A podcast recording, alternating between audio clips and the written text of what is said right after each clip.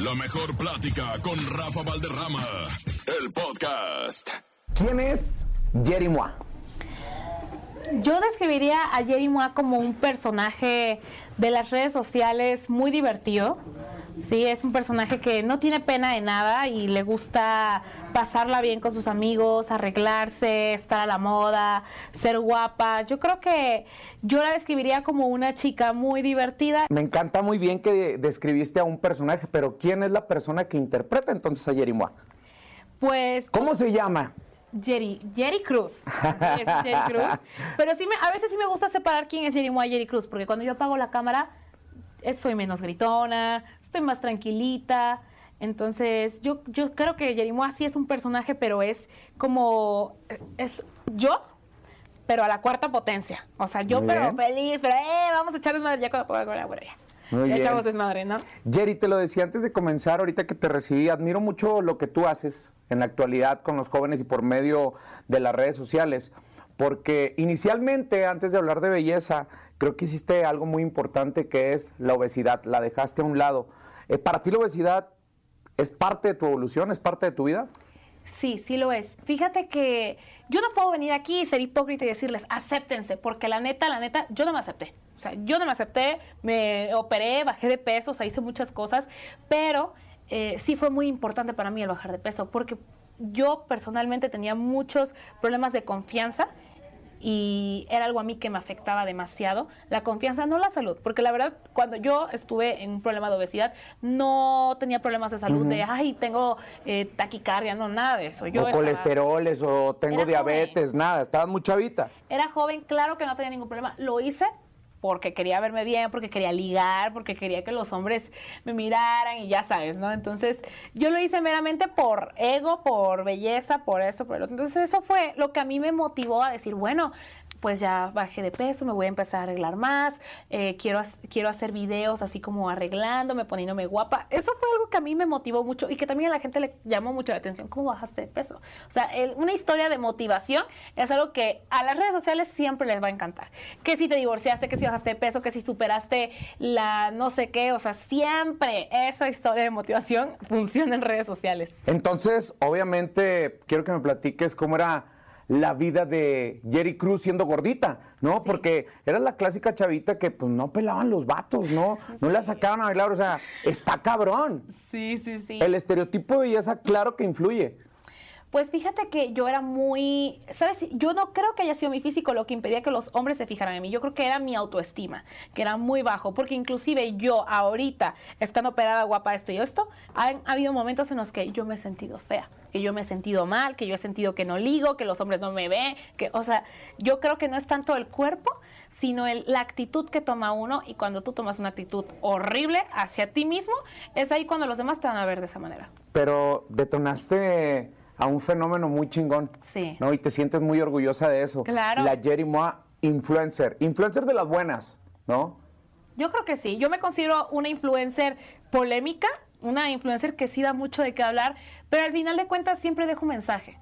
Todas las veces que yo he llegado a contar algo fuerte en mi vida, por ejemplo, ya sea el tema del aborto que conmovió mucho a todo el mundo y causó críticas, odio, opiniones, pero al final di un mensaje. Yo dije, protéjanse, eviten lo que yo pasé, no tienen que pasar por un aborto protéjanse, pónganse condón, pónganse el liu, pónganse esto, pónganse el otro.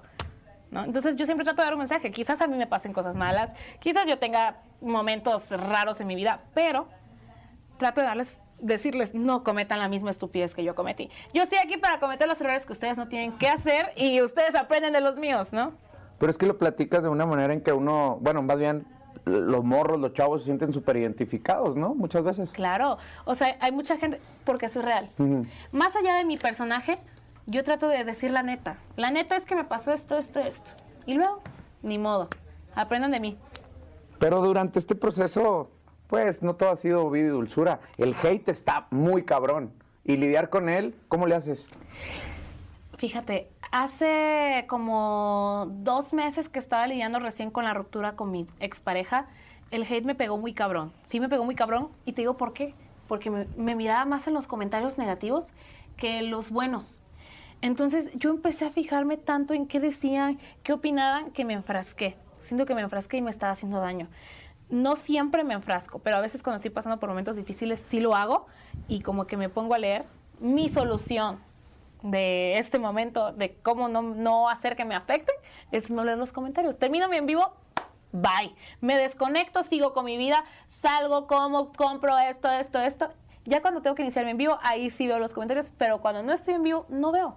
Y eso a mí me ha salvado de muchas. Yeri, al referirme a, al referirte a mi expareja, me, me imagino que es el Paponas, ¿no? ¿Qué pasó? ¿Qué ha habido? Pues- ¿Cómo, cómo, ¿Cómo se da primero la unión con él? ¿Cómo se conocen? Eh, nos conocimos porque pues él me intentó ligar por Instagram y me hablaba y así, hay que salir, hay que salir, hay que salir. Y me empezó a mandar comida de su restaurante y pues ahí empezó todo, ¿no? Entonces un día lo conocí en persona. La verdad es que estaba aburrida, no tenía quien ver y acepté salir. No manches, o sea, Sí, por estar aburrida lo conociste. Sí, la verdad, sí. Y este, y pues la verdad no, no pensé que se fuera a dar algo serio, o sea, para mí fue algo casual y ya está. Pero empezó como, como empezamos a vernos más seguido, más seguido, más seguido, y fue ahí que pues me enamoré. Te enamoraste, porque una cosa es estar con alguien, pero dijiste, me enamoré. Sí, yo sí me enamoré. Yo creo que sí estaba enamorada, em, pero, pero mal. Mal, mal, mal. Yo creo que más allá del amor, lo que yo tenía era dependencia emocional y fue algo que fregó mucho todo. Porque cuando tú eh, no te quieres y cambias el quererte por querer a alguien más y cambias que tu estabilidad emocional se basa en ti y, y depende en otra persona, es ahí cuando todo se va a ir a la fregada. Así sea buena o mala la persona, pero cuando tú dependes emocionalmente de alguien, ya valió. ¿Qué fueron los, los comportamientos que te hicieron darte cuenta que estabas dependiendo de alguien y que no era amor? Em, me daba cuenta que le pedía su aprobación para todo. Eso está bien, me, me veo bien, puedo salir así, pueden venir mis amigos a la casa, puedo salir con mi amiga. Ese tipo de cosas, cuando ya empiezas como a pedirle su aprobación y, por ejemplo, el saber que a lo mejor iba a estar en un lugar y no iba a estar él, me ponía muy nerviosa. O sea, como que ya para todo era como, no, es que tengo que estar con él, porque si no estoy con él, cualquier cosa puede pasar. Y, y pues que, o sea, como que ese tipo de cosas eran las que a mí me hicieron darme cuenta, eso está mal. O sea, estoy dependiendo totalmente de él. Tanto así que hasta el salir a, a- a estar con mi familia, yo estaba así como de, ya tengo que irme con él porque me está esperando. O sea, Wow. como ese tipo de cosas fueron las que a mí me hicieron darme cuenta que estaba mal. Me estás diciendo que eso fue lo que te hizo darte cuenta de una dependencia hacia una persona. ¿Y la gota que derramó el vaso? Yo creo que no fue una, fueron muchas.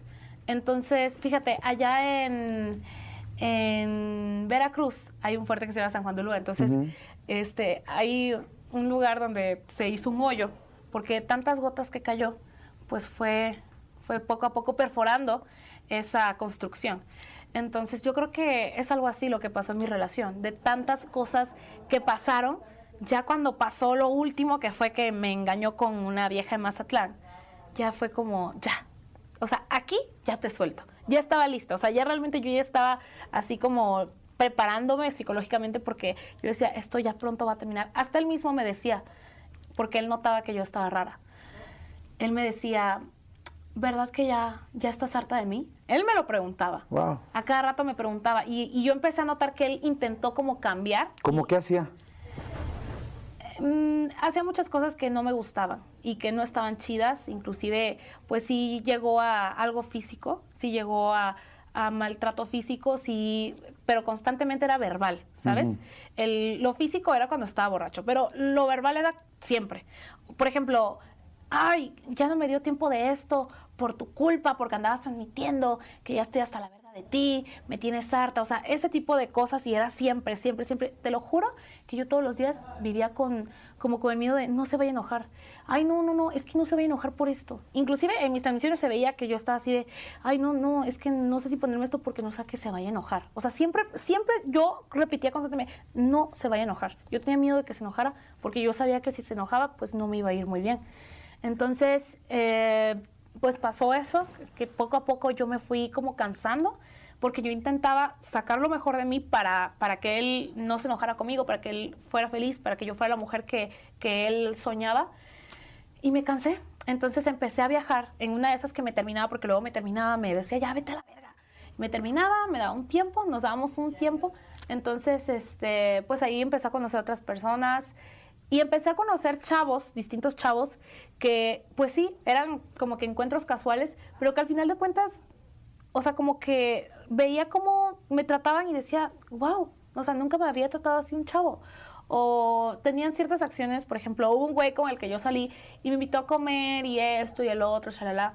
Y yo dije, wow, o sea, qué, qué lindo, ¿no? Entonces empecé a, a notar que estaba en un lugar que no merecía estar, que estaba siendo tratada como no merecía ser tratada. Y fue ahí cuando yo dije, no, creo que, creo que yo estoy mal en estar aquí. O sea, creo que hay mucho más, hay más hombres en este mundo y él no es feliz conmigo, ni yo con él, entonces esto está por acabarse. Entonces, Jerry, acabas de decir ahorita, comentaste de que cuando estabas haciendo tus en vivos y ya notabas la molestia, Sí. sabía si le seguía lo mal que me iba a ir. O sea, ¿recibiste chingadazos? Eh, eso era cuando estaba borracho. O sea, realmente nunca hubo un golpe cuando él estuviera en estado normal. Era cuando estaba borracho cuando sucedían esas agresiones. Porque ya era como que, pues ya perdía, yo siento que ya perdía como que el control de sí mismo, ya no sabía controlar su enojo y ahí era cuando... Y te invadía el miedo. Pues sí, obviamente me cagaba de miedo y no sabía qué hacer. ¿Denuncias momentáneas llegaste a pensar? Sí, hubo una vez que estuve a punto de denunciar inclusive, que fue en el video de Bájate de mi camioneta. Ese día yo me acuerdo que estuve a punto de denunciar, que ya me iban a llevar mis amigos y cuando íbamos de camino me empezó el remordimiento. De hecho, las mujeres que han sido violentadas yo creo que se van a identificar conmigo.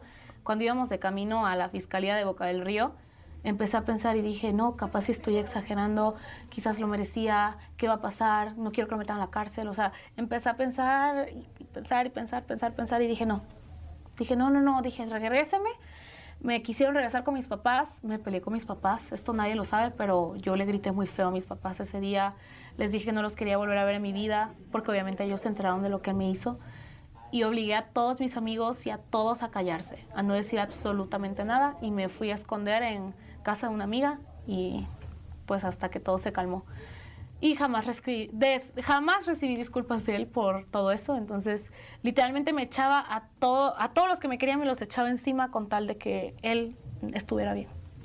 Y hoy, después de tanto tiempo, sabes que la cagaste. La cagué horrible. Y jamás volvería a hacer eso por absolutamente nadie, ni por... a- así yo ame a la persona con toda mi vida, así sea mi hijo. Si yo un día tengo un hijo y me entero que es un pinche patán, no, hombre, le parto su madre. Eso chingona. pensarlo. Eso. Sí, Toda esta situación te empoderó. sí. E hiciste un video muy polémico y hasta una canción salió, ¿no? Sí, salió una canción. La canción que salió fue porque le estaba pidiendo dinero que me debía. ¿Cuánto? Pero- Bueno, ¿te pagó o no te pagó? me pagó una parte. Aún eh, hay más cosas por ahí que, que tiene que pagarme, pero eso ya legalmente se resolverá. Ok. Sí. Ya no lo vas a encarar.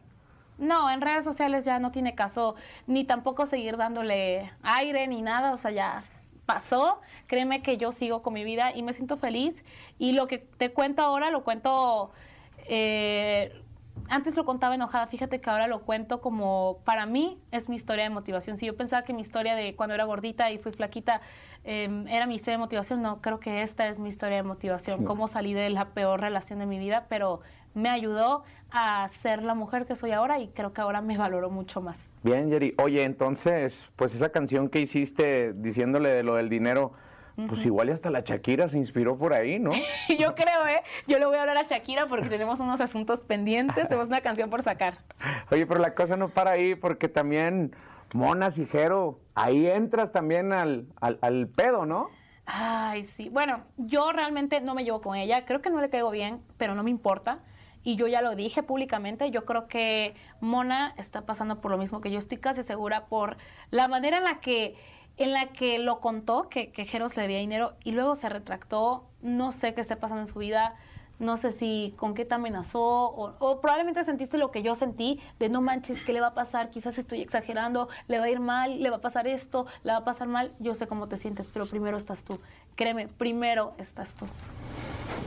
¿Crees que en algún momento Mona pudiera hablarte en corto y, o un DM o, o decirte, sabes qué, morra, me caga que te hayas metido en un pedo que yo no te solicité, pero pues sí, sí, cierto. ¿Crees que pudiera pasar eso? Mira, no, no tengo el gusto de conocerla, pero yo creo que ella cuando se dé cuenta de lo que está pasando en esa relación, quizás a lo mejor podría platicar, pero por mientras no, porque ella sabe y todo el mundo sabe que su güey no, no me cae bien y yo siento que es otro güey como mi ex, o sea, realmente yo lo veo, yo digo, es lo mismo, pero en otra presentación. La cosa no para ahí porque dicen, ¿verdad? Dicen, mi pecho no es bodega, que también hay tiro con Camila Sánchez. No, para nada, ella es mi amiga. Eh, no te voy a mentir, o sea, yo de repente con mis amigas de repente no estamos tan juntas y nos peleamos, nos agarramos el chongo, pero eso es más como de amigas, como las amigas de la primaria que de repente se pelean que por la pluma, que por el lápiz, y yo luego se contenta como si nada, pero no, Camila sigue siendo mi amiga y la quiero un chingo. Una de las personas que marcó un sendero también de las redes sociales fue Yuya. Y también hubo polémica con Yuya. Ay, sí, pero se malentendió bien. A ver, ¿qué chingos dijiste? Yo dije, la Yuya es una chingona, porque ya no hace videos. Y cuando sube videos, pues realmente ya no es como lo que era antes, cuando tenía como 50 millones de vistas, 200 millones de vistas, y ahorita pues a lo mejor y a lo mucho llega al millón, dos millones, pero porque obviamente su público ya creció, su público eran adolescentes chiquitas, niñas, yo, yo fui su público y ya crecimos, ya no consumimos ese contenido de tutoriales, esto, el otro, pero Yuya supo hacer un imperio, ¿sí? Yuya supo hacer lo que no muchos influencers hacen, porque todos los influencers se les sube la mierda a la cabeza y dicen, ah, ya la armé, ya soy fulanito de tal, y ya luego tus fans se aburren, empiezan a ver otro contenido y valiste madres. Entonces, ¿qué hizo Yuya? Invirtió, tiene sus empresas y quién sabe qué, otras empresas son de ella que nosotros ni por enterados. Yuya ahorita tiene, tiene un chingo de dinero y tiene para mantener a sus hijos, a sus nietos, a sus bisnietos, a sus tataranietos. Y es lo que yo digo, Yuya construyó su futuro. Pero la gente entendió mal el, el mensaje. Yo quería decir, Yuya construyó su futuro, qué chingona. Pero la gente entendió, Yuya no tiene vistas, Yuya no sé qué. Yo nada más dije lo que es pero es de admirar completamente Yuya. Por Yuya estamos todos los influencers. Pues sí, pues prácticamente pudiéramos denominarle como la mamá de los pollitos en cuestiones de... Claro, claro que sí. Ella es la mamá, por ella existen todos los demás, punto. Pero la que rifa ahorita, pues estás de acuerdo que eres tú. Ay, qué fuerte, no sé. O sea, sí. quizás, quizás, quizás. ¿Será que sí? Sí, sí, sí. Y tanto es así que, bueno, seguramente hay personas que más adelante vayan a estar sentados en este sillón y digan, yo admiraba lo que hacía Yerimua, ¿no? Y seguramente también tú te vas a capitalizar, lo estás haciendo de una manera impresionante, ¿no? O sea, no eres la clásica chavita que se los mantiene en los nightclubs, ni gastando, ni esto, ni lo otro. Pon tú que sí. Poquito, pero por- tengo 21, de vez en Exacto. cuando eh, la fiesta, pero fíjate que yo me pongo un límite. Y es un límite que para mí es muy importante. Ahorita que ya ni siquiera vivo en Veracruz, ya me quise ir de, de mi gallinero y yo dije, vámonos a Ciudad de México. Y yo misma voy a plantearme ponerme límites, porque también en Veracruz de repente ya me está yendo de fiesta mm, a cada rato. Yo dije, no. A ver, yo aquí en, en Ciudad de México, lunes a viernes trabajo, sábado me voy de fiesta, domingo echo la cruda y descanso, punto. Pero ya sé que los sábados es mi día de irme de fiesta, de descansar, de shopping, esto, esto, esto, y ya. Pero yo sé ponerme un límite y yo sé hasta cuándo decir, ya tomé de más, ya me voy. Y luego me se burlan de mí mis amigos, ay, ya te fuiste, la Jessica, ay, ya te fuiste temprano, que no sé qué, pero yo sé hasta dónde, o sea, yo sé hasta dónde yo digo, ya tomé de más, después de esto me voy a poner imprudente, mala copa, esto, esto, mejor me voy a mi casa. ¿Pagas en los antros que vas? Sí, claro que sí. Yo en todos los santos que voy pago. Hay uno que otro que me dice, mira, te damos esto de cortesía, unos shots. Pero fíjate que no me gustan tanto las cortesías. Que me den gratis porque luego siempre es algo a cambio. Como de, regálanos esto a cambio, ¿no? Mm, Y es que estás de acuerdo que ustedes como celebridades, pues es muchas veces el compromiso, ¿no? Es, te regalo la cuenta, una cuenta de cuatro mil, Pero cinco mil pesos. historia y- Exactamente. Mejor yo prefiero pagar mi cuenta y tanta. Pero de todos modos, me regalen o no, siempre dejo propina al mesero y, y todo, todo lo que tengo que dejar. ¿Eres de las personas que invita al galán o que el galán pague? Fíjate, yo antes era la que invitaba. Yo antes era la que invitaba. No me fijo mucho en que si el güey tiene dinero o no, pero últimamente yo soy como que, como que, como que a mí me invitan, ¿sabes? Como que, ay, te invito a ir a comer y así. Y, y me encanta porque, ¿sabes qué? Es como que el chavo como que, como que está pensando en invitarme, como que tiene, tomó en cuenta eso de, ay, la voy a invitar y así. Y me gusta, o sea, no me fijo en, ay, que me dé algo Gucci, o sea, no. O sea, por ejemplo, hace poquito me regalaron un cochinito de peluche Ajá. y para mí fue como lo mejor, o sea, fue como de qué padre, o sea, te acordaste de mí, ¿Quién fue? ¿El Aaron Mercury? ¡Ay! ¡Ah! ¡Qué fuerte! Pero, o sea, sí, eso me, me gustó mucho. Sí. Hablando de eso, ¿qué, qué tiene el Aarón? ¿Qué tiene de qué? No, no, o sea, ¿qué? ¡Salud! No, no, ¿qué tiene? O, o qué fue lo que, que hace? Porque mira, ahorita se te puso una sonrisota de oreja a oreja. Chido, o sea, ¿hay una relación con Aarón? Eh, ¿O son compis? pues mira, ahorita ¿O se siguen en Instagram? somos amigos, eh, la paso muy bien con él y estamos fluyendo juntos, está padre. O sea, sí, sí, sí hay, sí hay algo. Se andan chocando carritos, ¿no? Estamos fluyendo juntos. pues que siga fluyendo, que siga fluyendo, la verdad, eh, esta, esta persona que eres, porque los que estamos hechos a la antigua, por así decirlo, que yo soy un chaborruco en todo su esplendor, ¿no? Pero en algún momento también admiré a las personas que salían en los medios de comunicación, ¿no? Sí. Ustedes, de cierta manera, son una generación en la cual están cambiando todo a través de las redes sociales y tienen todo el poder de seguirlo haciendo, ¿no? Y que quede muy claro que no son estereotipos de personas. O sea, claro, que influye mucho su forma de ser, su forma de vestir, su forma de comportarse, pero también lo que influye, y yo siento que lo que tú estás brindando son tus emociones y tus sentimientos. Sí, soy yo eh, emocionalmente soy muy abierta en mis redes sociales y estoy enojada, estoy enojada, estoy triste, estoy triste, o sea, como que todo lo muestro y yo creo que no tengo mucho mucha vida privada. He tratado de últimamente no contarles tanto, pero cuando yo abro mi corazón y les digo, ¿saben qué chicas? Estoy pasando por esto, pues hasta ellas me dicen, lloré contigo, lo sentí, o sea, yo sentí lo que tú dijiste, lo que y está padre. Qué bonito que haya gente que pueda conectar de la misma manera que yo. Yeri, es que antes era la Talía, la María Mercedes, todas esas, esos Claro, pero no sabía Talía. Miren lo que me pasó. O sea, Exactamente. era lo que sacaba las noticias. Mira lo que le pasó a Talía. Y no sabía si era verdad o cierto. y hasta ahora ustedes contestan. Sí. Ahora nosotros somos los que les contamos. Tenemos voz. ¿Qué le diría Yeri Moa actual a la de hace dos años para atrás? Uh, pues era, era un pollito. Yo creo que me hubiera dicho que disfrutara mi juventud, no vayas muy rápido, no es el primer güey que, que vas a conocer y mejor disfruta tu soltería y tu independencia porque estaba recién independizada. Veracruz, rinconcito donde hacen su nido las olas del mar, decía Agustín Lara. Veracruz. Qué orgulloso ser de Veracruz. Me encanta ser de Veracruz, lo extraño todos los días. Oye, la mayoría de las morritas, de las chavitas, soñaban con ser princesas o reinas. Tú lo fuiste, tú fuiste la reina del carnaval de Veracruz, uno de los más chingones a nivel internacional. ¿no? Los jarochos tienen fiesta. ¿Qué sentías cuando ibas en ese carro alegórico, en el corto, corto, largo, largo? ¿Cómo se da la invitación? Platícanos. Bueno, pues fue todo un tema ser reina del carnaval, pero se logró. Y cuando yo estaba en el carrito, fíjate, yo sentía tanta emoción porque literalmente estaba viendo a toda mi ciudad celebrar conmigo, ¿sabes? Era como, como si fuera mi boda, mi cumpleaños. O sea, yo decía, qué chingón, qué chingón estar aquí y lo disfruté. Me regañaron, me criticaron porque pues yo bailé, perrié, eh, que no sé qué. Y las reinas normalmente son así. No, yo... corto, eh, largo, largo. o sea, yo eché Ujú. fiesta y muchos les gustó, muchos lo criticaron, no me importó. Yo dije, no voy a volver a ser reina, mejor lo disfruto, ¿para que voy a estar aquí parada dando saludos?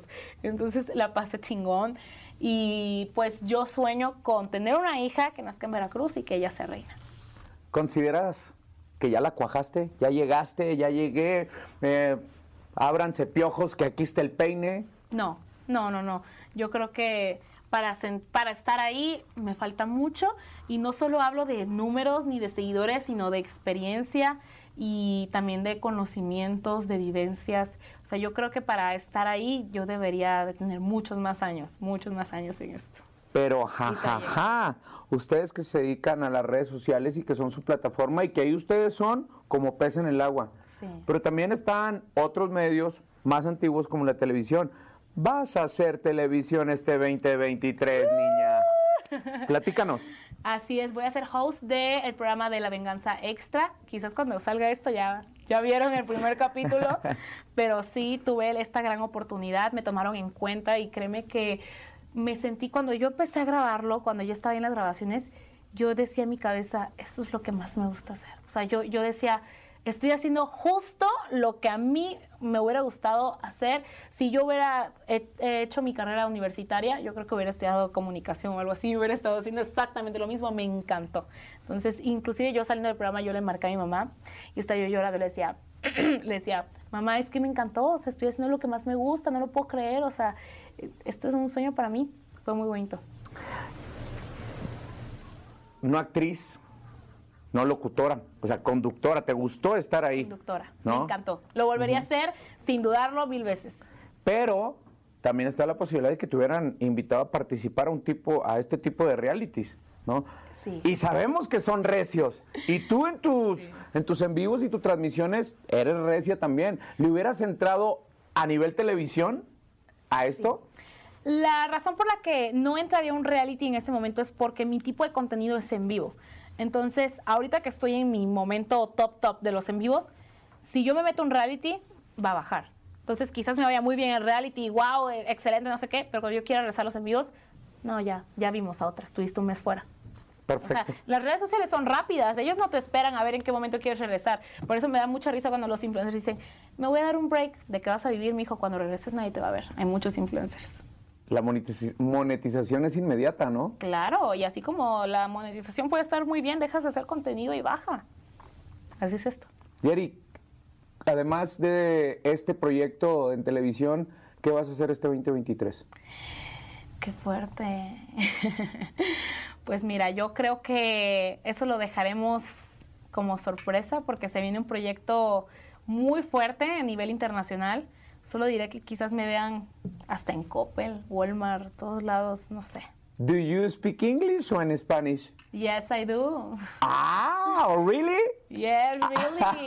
Y este proyecto viene justamente de Estados Unidos. Jerry, muchísimas gracias. Vámonos con las rapiditas. Sin pensarla, la mente, respuesta corta, por favor. Y por el bien de los que están viendo la mejor plática. Ídolo de pequeña, Ay, ídolo de pequeña, Gloria Trevi. Influencer que consideres tu mejor amigo. Alexia. ¿Dónde te ves en cinco años? Pasando la bomba, voy a seguir joven. ¿Qué significa para ti Veracruz? Veracruz, mi casa. ¿Ser mamá o ser hija? Ay, ser mamá. ¿Para cuándo? ah, espérense, espérense. No hay- Dejen, llego como a los 30. No hay prisa. No hay prisa. Muy bien. Y Kareli Ruiz, Chichona, favorita, me encanta. ¿amigas? Claro, amiguísimas. El babo. Ay, mucha perla, mucha perla. ¿Te gustaría conocerlo? sí, pero no dármelo.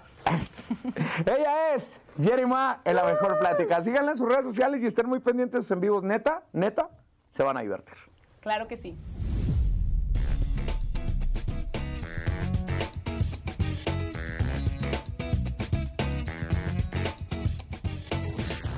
Mejor plática con Rafa Valderrama. El podcast.